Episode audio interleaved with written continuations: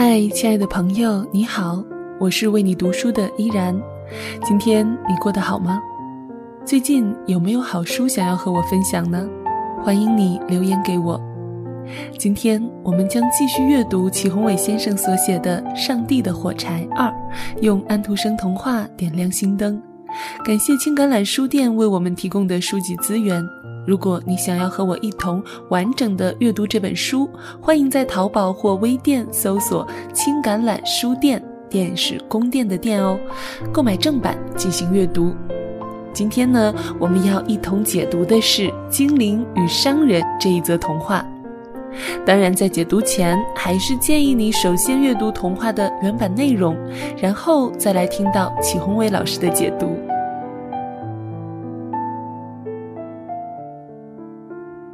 在《精灵与商人》这篇童话中，安徒生提到这样一个问题：你会选择诗还是粥？精神还是物质？童话故事中的小精灵最后还是放弃了诗，选择了粥。要是你的话，会怎么选择呢？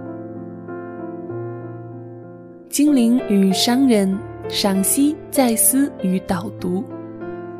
这篇特别幽默隽永的童话发表于1853年出版的故事集第二集里。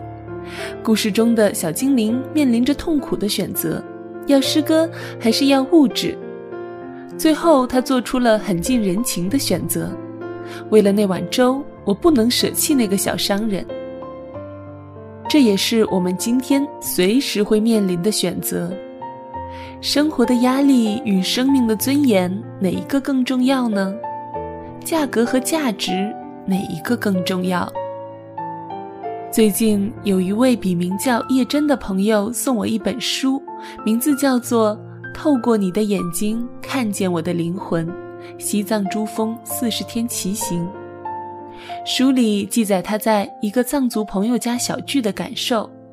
他认为，在汉文化中很少有庆祝的习惯和传统，一切的事情都很现实，所做的一切事情也是为了带来潜在利益。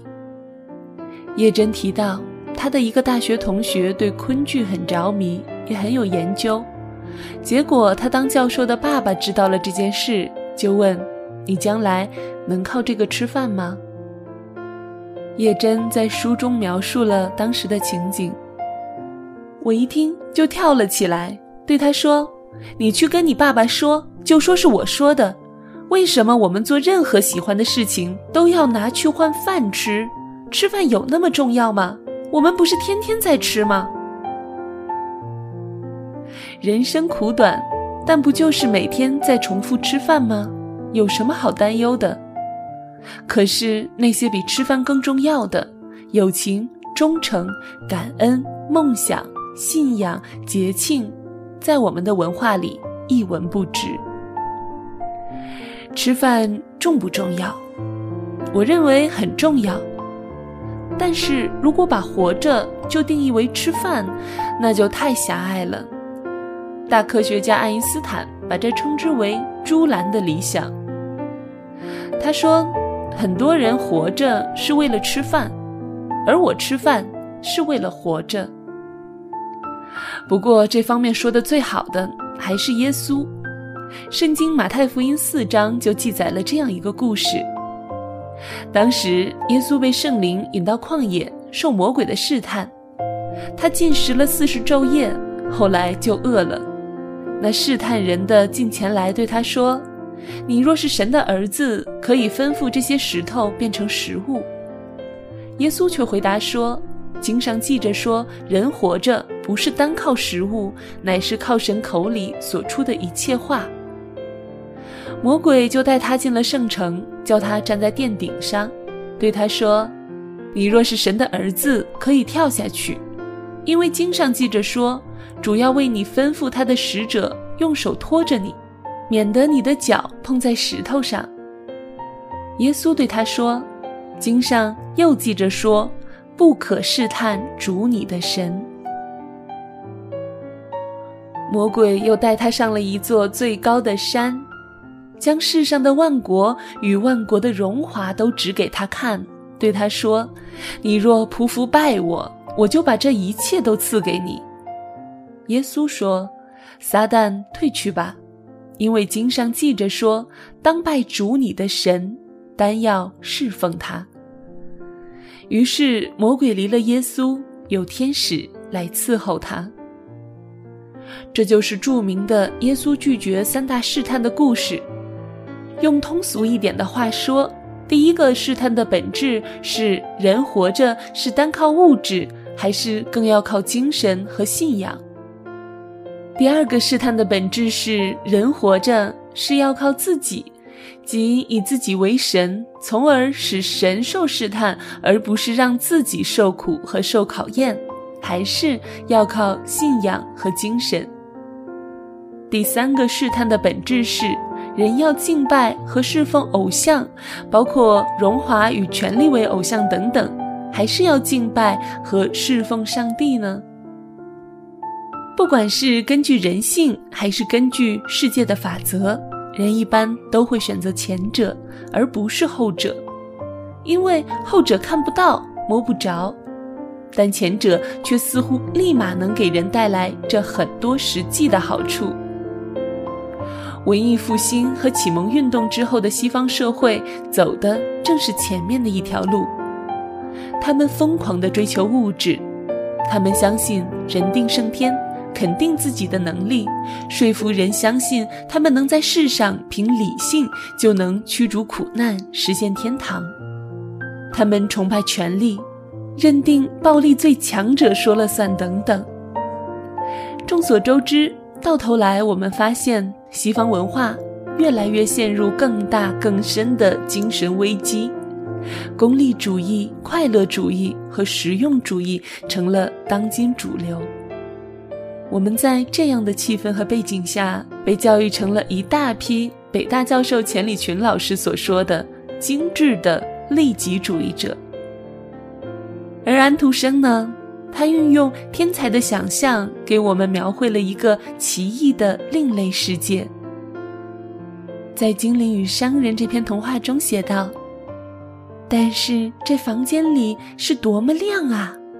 那本书里冒出一根亮晶晶的光柱，它扩大成为一根树干，变成了一棵大树。它长得非常高。”而且它的枝芽还在学生的头上向四面伸展开来，每片叶子都很新鲜，每朵花都是一个美女的脸孔，脸上的眼睛有的乌黑发亮，有的蓝的分外晶莹，每一个果子都是一颗闪亮的心。此外，房里还有美妙的歌声和音乐。安徒生盼着我们都能像这个小精灵一样看得到，都能像那位大学生那样享受得到，但不要像这个小精灵一样，最后还是为了一碗粥而放弃追随更好生命享受的召唤。而今日教育最大的问题，在我看来，就是缺少了理想、精神和信仰的培育。我们真的认为？一大批活泼跳荡的年轻心灵，只给他面包、自我和偶像就够了吗？他们只为了平庸的成功、现实的利益和肉体的快乐而奋斗就够了吗？这样的话，我们就把人给看扁了。人是有灵性追求、信仰追求和无限追求的活物。青春需要为了崇高理想和超越梦想而燃烧，不能天天在猪栏的泥水中打滚。圣经中记载，摩西本来是在埃及王宫长大，可以享受荣华富贵，但他长大后却一定要当时受奴役的希伯来民族认同，放弃了高贵的等级，要用自己的拳头带领以色列人出埃及。他遭到了惨败，于是他出逃，在河烈山下牧放他岳父的羊群。这辈子难道就要在羊群中消磨时光吗？摩西其实心有不甘。后来上帝呼召他回到埃及，要他把自己的同胞从埃及为奴之家领出来，上帝要让人知道，人不该是帝国的工具，而是上帝的自由儿女。后来摩西应召，他的后三分之一人生就开始为了呼召、梦想和信仰而燃烧，也终于领希伯来人出了埃及，获得了灵性自由和精神自由。摩西，这位圣经前五卷书的伟大执笔者，他如果在放羊的时候就死掉了，是不是就不会有摩西五经了呢？不，我相信上帝还会用别人来写。但是对于摩西来说，他就没有了后来那些惊心动魄的经历：颁降十灾、守逾越节晚餐、过红海、领受十诫、建造会幕等等。而没有了这一切的人生，又是何等的单调乏味！你固然有选择庸俗的自由，却没有选择庸俗的权利。本质上，你不属于你自己。你的心在向往和渴望意义、价值、惊喜、满足和不朽。你无权忽视、漠视乃至蔑视这种向往和渴望。美国高中生亨利从小家里很穷，但是他的梦想是成为一个伟大的美式足球明星。刚上高中那年，一个朋友给他介绍了一份暑期打工的活他告诉教练自己要放弃训练去打工挣钱。贾维斯教练说：“你有一生的时间可以去挣钱，但练球的日子是有限的，你要趁着精力最好的时候投入训练才行。”你不能把这段宝贵的时间浪费了。但亨利还是想去挣钱。教练问：“孩子，你做这份工作能挣到多少钱？”亨利回答说：“每小时三点二五美元。”教练盯着亨利问：“你的梦想就值每小时三点二五美元？”亨利被问住了。他冷静地想了一下，毅然放弃了打工的机会，全身心地投入到了训练当中。一九八四年，亨利与丹佛野马队签署了一百七十万美元的合同。当然，伟大的梦想肯定不止一百七十万美元。很多东西应该用价值而不是价格来衡量。小王子的电影备受好评。其实他的原作更精彩。圣埃克苏佩里到死都是伟大的飞行员，但他也热爱创作。他在《小王子》中讽刺大人们只看到价格，看不到价值。他在这一点上也教导过我。有一次，我跟夫人去买桌子，回来之后，妻子发现买贵了，就有点埋怨我。我想到小王子和安徒生的这篇童话，就对他说：“亲爱的夫人，你真的以为这只是一张桌子吗？对你来说，可能只是一张桌子，因此你可以用价格来衡量。但对我来说，这张桌子是我和你在一起的见证，是我跟你约会时送你的礼物。这就好比我送给你的玫瑰。”爱情无价，回忆无价，贵一点儿难道不是应该的吗？在我心目中，这就是我送给你的桌子型玫瑰，我还嫌太便宜呢。这张桌子哪怕跟别人家的看起来一模一样，其实根本就不一样。我妻子听到后特别高兴，再也没有说过一句话，一直到今天。我们不管怎么搬家，他都不舍得把这张桌子给扔掉。周有价，诗无价。亲爱的朋友，你是怎么认为的呢？